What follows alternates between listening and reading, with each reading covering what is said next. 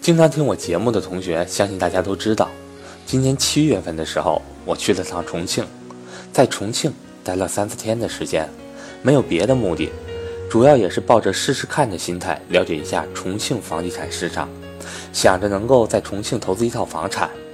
不过这个念想现在已经破灭了。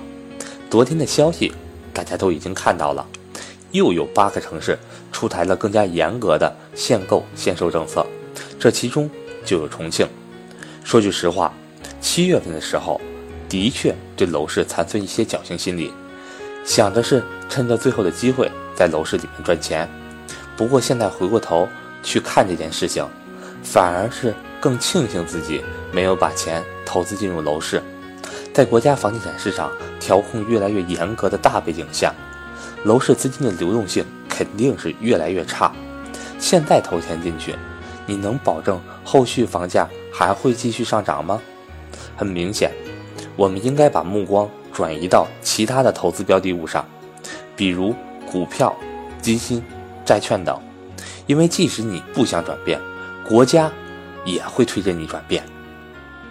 对于楼市，你有什么看法呢？我是格局班主任韩登海，国庆节就要到了，祝大家节日快乐！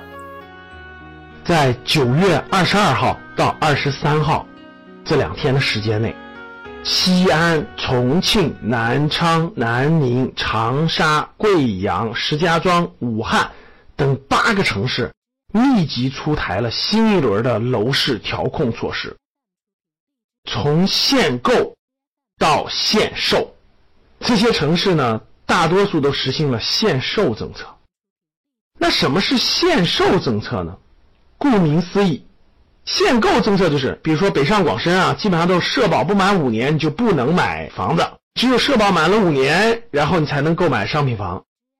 那限售政策什么呢？限售政策是新购进的住房，含新房和二手房啊，只要你新买了，很多城市推出政策就是几年之内不许转让销售。比如说啊，这次推出政策是像南宁呀、重庆呀、南昌啊等等的，就是买了商品房以后，取得不动产权证以后，两年之后才可转让。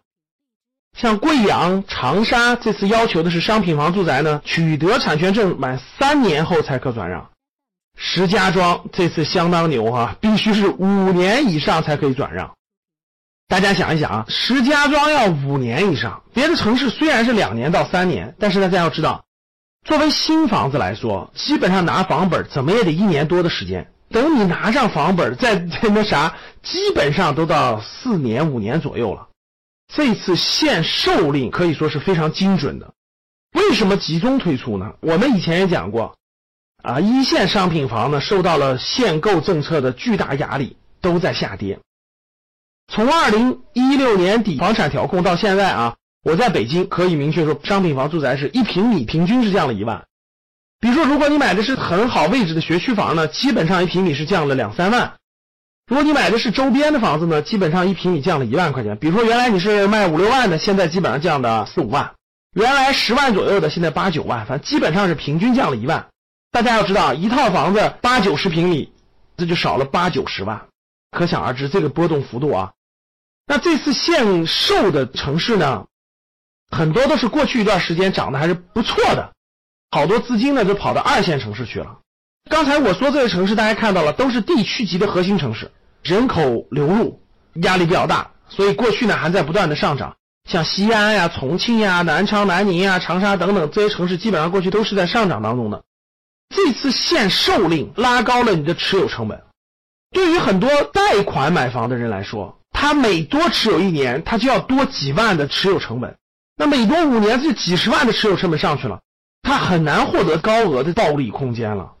房产政策无论是限购还是限售，其实都在去金融化，把依托在房子身上的金融产品的属性给它剥夺了。房子用来住的，不是用来炒的，这点可以看出来力度有多大。稍微有上涨的苗头就给你浇灭。全国已经很多城市都有限售令了，最长的河北保定长达十年。所以说呢，最近的一波房产调控还是再次表明了，国家摁着它不让它疯狂上涨，调控意向是非常明确的。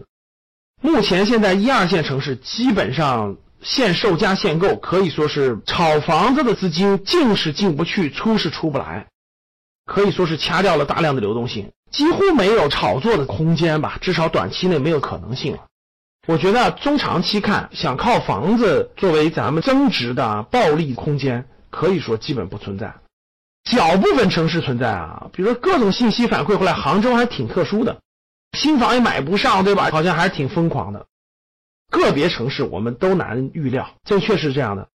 地区级的核心城市，从房价来说，包括它的人口涌入，包括它的位置等等来说呢，确实有些城市还是相对比较便宜的。这次限售的城市，举例子，比如贵阳为例，记得我六月份去贵阳的时候，好多楼盘也才五六千块钱，那确实还是比较便宜的，有一定的上涨动力。那这次限售令一出呢，又打击了一部分本想转移到二线城市炒房的资金的可能性。回顾最近的房产调控，个人观点还是想通过房地产市场获得暴利的这种可能性越来越少了。